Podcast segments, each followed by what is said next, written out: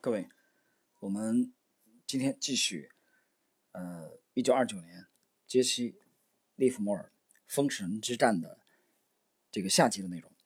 那么，在上一集呢，我们谈到了在二九年的之前啊，零七年啊，利弗莫尔的这个大规模的第一次大规模做空获利三百万美元啊的这个经历，和二九年的这个年初啊四月份之前，利弗莫尔如何在三月二十五号。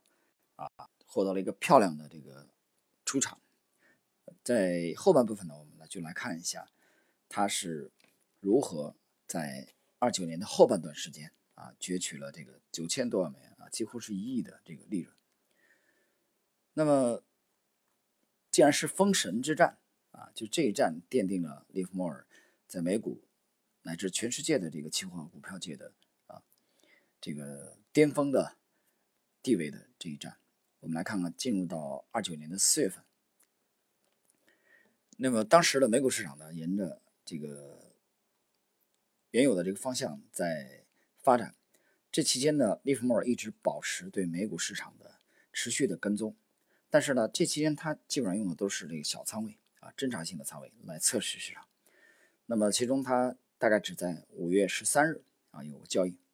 五月十三日这天呢，他采用的打法和三月二十五号的打法相类似。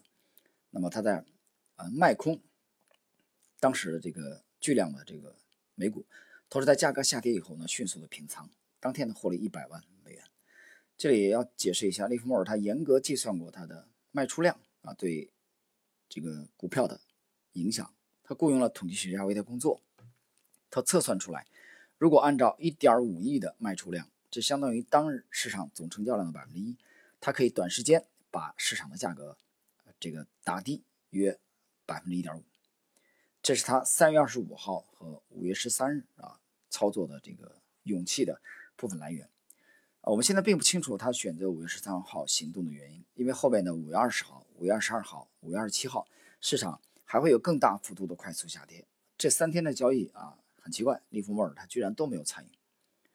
那么，我们去仔细研究一下利弗莫尔之前的这个著作。股票大作手操啊盘数啊，这个是他他去世的这个前一年啊，去研究一下，呃，大家从我们现在角度去研究一下《股票作手回忆录》啊，爱德温·勒菲弗的这部名著当中，你都会发现利弗莫尔特别强调入场点啊，他对实际上他对择时是非常非常啊注重的，他不止一次的强调只在关键点交易。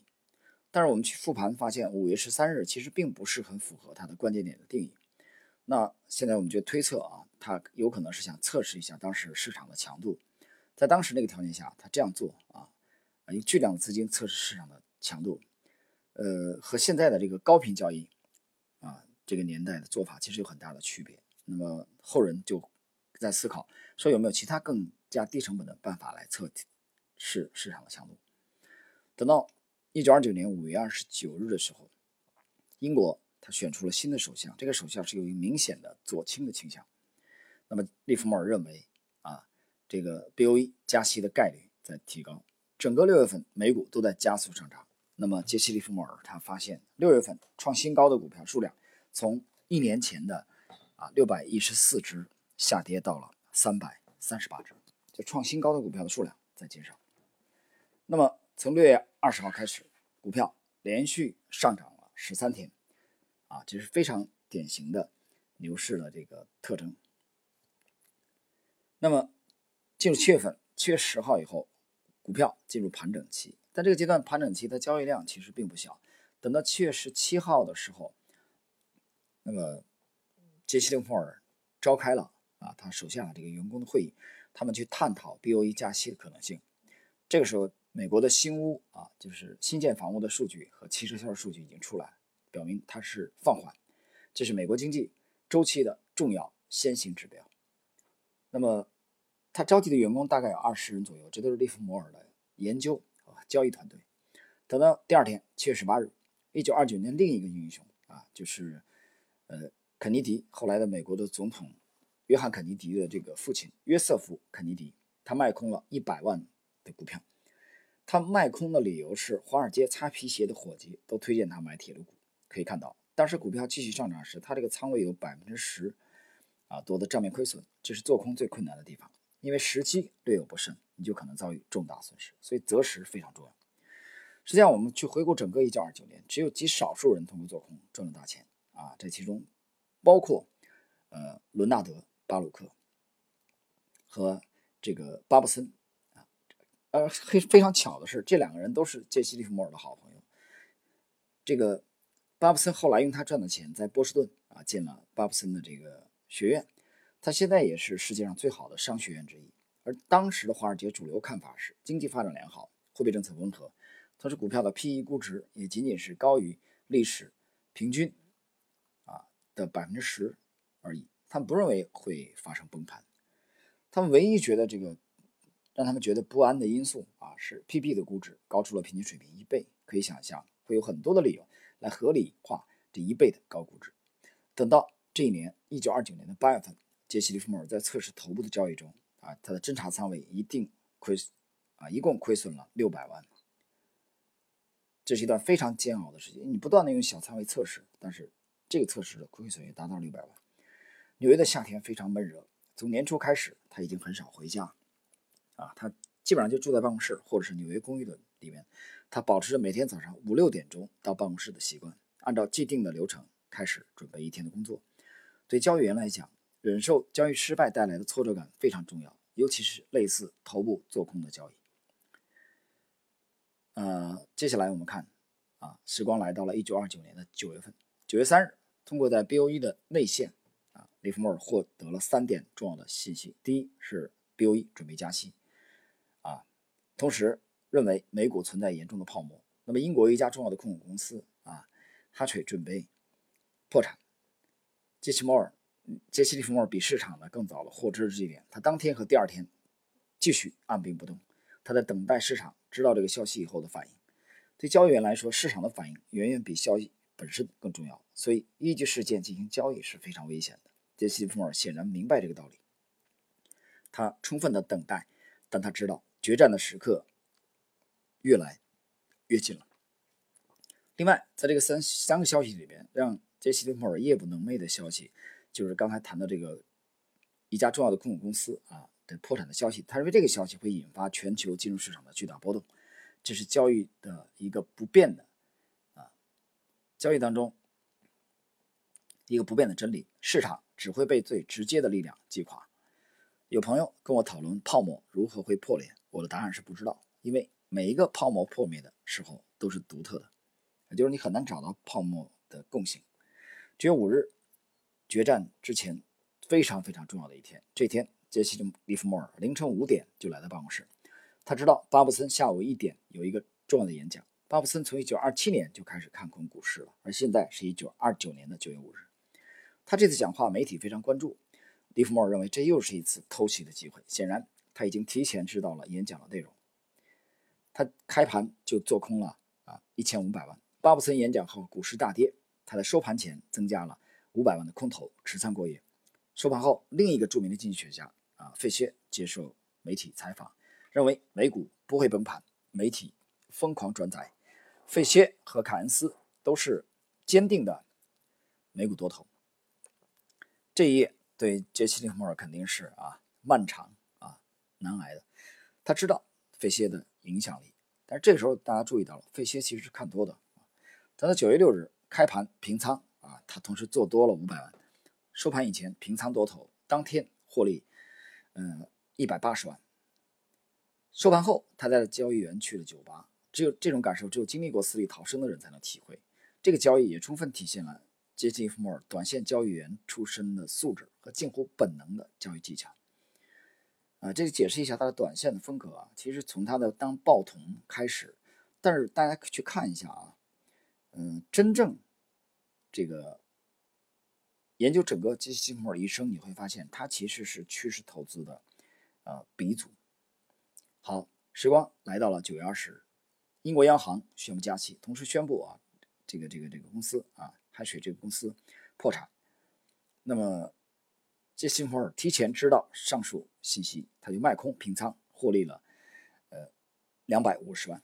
此后股票一直阴跌，但成交量呢并没有放大。股票的市场的多头认为只是正常的回调，是很好的加仓机会。十月三日，英国财政大臣开始警告美股风险，市场重挫。十月四日，杰西·利弗莫尔抵押住房和游艇，获得了啊一千万美元贷款，加上原有的两千万，他现在一共有三千万的本金。那么，根据这个二十五倍杠杆啊。他可以啊做空七亿五千万的股票，这相当于美国股市总市值的百分之五啊，这是一个大手笔。十月五日，美股高开反弹，这个时候呢，美国银行业协会主席警示美股出现了风险。杰西·利弗尔知道决战的时刻来临，他这次不能再像之前的突袭，他采取分批建仓的方式，一直到二十一日才全部。建仓完毕，他做空了美国最大的一百只股票，总市值啊是四亿五千万美元。那么杰西·利弗尔在日记当中承认自己还不够勇敢，他问自己为什么不做空啊七点五亿美元？他的计划是股票下跌再追加三亿美元的空头，他给自己的盈利目标啊是。这个一千万啊到两千万，美股从十月五日的反弹持续了四天，但显然力度很弱。虽然承受一定的账面亏损，但杰西·利弗莫尔知道这是正常的反弹。十月十六日和十八日，美股开始出现大跌，市场开始传言有一个巨大的阴谋集团在做空美国，为首的就是杰西·利弗莫尔。杰西·利弗莫尔本人受到了威胁电话啊，被人跟踪。十月二十一日，周一，美股大幅低开，最大跌幅百分之六。杰西·利弗莫尔在《纽约时报》发表公开声明，否认有做空集团，同时声明过去、现在和将来，他都是独自一人在投机。他也从估值的角度分析了美国股票啊，估值过高。那么，时间进入到了十月二十二日，美股市场出现了小幅的反弹。二十三日，星期三，美股。放量下跌，杰西·利弗莫尔平掉了四分之一的仓位，获利八百万美元，同时还有两千万美元的账面利润。十月二十四日，周四，美股出现恐慌式的暴跌，利弗莫尔在下跌高潮中平掉了一半的仓位，获利一千四百万美元。当天市场尾盘反弹，他又增加了这个一亿的这个空头。十月二十五日，胡佛总统。出面安抚美股市场，短暂企稳。啊，胡佛喊话，杰西·弗莫尔平掉了部分仓位。截止当天，他一共兑现了两千七百万美元的利润。十月二十八日，黑色的信息，当天啊，道琼斯指数下跌了百分之十四，杰西·利弗莫尔增加了五千万美元的这个空头。等到十月二十九日，啊，这个黑色的星期二。美股市场出现了极大的恐慌，啊，下跌了百分之十九。那么，杰西·利弗莫尔呢，全部平仓，获利了九千三百万。那么，这一年啊，利弗莫尔达到了他个人啊整个交易的一生中的巅峰。啊这一年他才年仅五十二岁啊！我们之前介绍过，他这一年获取的利润达到了美国当年税收的四十二分之一。那么我们回顾整个的他的操作经历，我们可以看到啊，杰西·弗莫尔百年美股第一人，他作为华尔街的独狼啊，非常鲜明的这个特色。那么在这个若干年之后。啊，华尔街有一位这个非常著名的这个财经顾问啊，乔舒亚·布朗，他曾经进行了一次采访啊。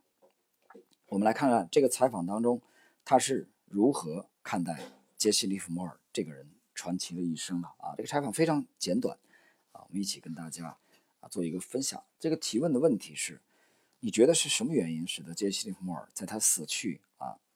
七十多年以后还能有如此巨大的影响力，这个乔舒亚·布朗是这么回答的：在《股票大作者回忆录》中，讲述了很多投资交易中不成文的约定俗成的基本原则，而这些在二十世纪的股市中适用的原则，放在今天也依然具有很强的适用性。这利弗莫尔讲到的关于内线交易的内容、尊重市场规律、分析市场特征的方式，还有持有头寸的规模等，对交易员来说都是教科书级的知识。几乎每个优秀的交易员都能够提出啊，讲出这本书中的重要段落。啊，问你认为利弗莫尔历经两次股市大崩盘都得到了名利双收的结果，这样的能力和手段可以算是前无古人吗？乔舒亚回答，在他之前，历史上肯定也有类。似经历的优秀交易员，不过像他这么高调的应该没几个吧？有几个人啊能出版像他这样的传记？问：利弗莫尔在两次大崩盘中赚取了巨额的财富，不过后来啊几乎都赔光了。你认为他的缺陷是什么？他是否缺乏自我约束呢？乔舒亚回答：杰西·利弗莫尔的过人才能虽然让他获得了财富，但也一直让他处于巨大的压力之中。经历了一生的恐慌和焦虑之后，利弗莫尔在一九四零年啊结束了自己的生命。他写的书也在这一年出版。我觉得从利弗莫尔这一生的经历中，除了可以学到投资交易方面的经验，同时也应该学会正确的面对各种人生起起落落，不要太过感情用事。那么最后一个问题：当今的交易员们可以从杰西·利弗莫尔的交易方式和投资观念中得到哪些收获呢？呃，乔舒亚回答：杰西·利弗莫尔的这。本传记出版这么多年以来，拥有这么大的影响力，就足以看出他的策略和观念的重要价值。我觉得要学到的最重要的一点就是，游戏的规则是不可违背的，市场中的基本原则和规律永远都是真理一般的存在。不要试图打破它。如果打破了某种核心的原则，那你的职业生涯就走到头了。所以，不管每次交易是赚还是赔，都一定要遵循这种基本原则，来保持一个良性的状态。那么，啊，谈到这里，啊，我也最后啊讲两句自己的这个看法。我觉得还是无论到了哪个程度，无论是什么样风格的投资者、投机者，都应该保持对大自然的敬畏，啊，对资本市场的敬畏。敬畏之心是一定要有的。那么，不能因为有巨大的成绩啊，就有了巨大的膨胀啊，自我膨胀。那么这是一点。另外呢，我觉得。这个中中国的为代表的这个东方哲学的啊，里边很辩证的这种因素，很值得每位立志成为职业教育员的人学习啊。比如说进与退，快与慢，多和少啊，多与少，它的辩证关系啊，只有到这个层面啊，把这些问题研究清楚，我觉得才可能做到。我们一方面去借鉴杰西·弗莫尔非常犀利的进攻的啊。风格和体系，但另外一方面啊，也最大程度上去避免啊这位前辈啊这个避免重蹈覆辙，去犯他曾经犯过的错误。好了，朋友们，今天呢我们的这个杰西·弗莫尔一九二九年封神之战的下集的内容啊，我们就解读到这里，谢谢各位。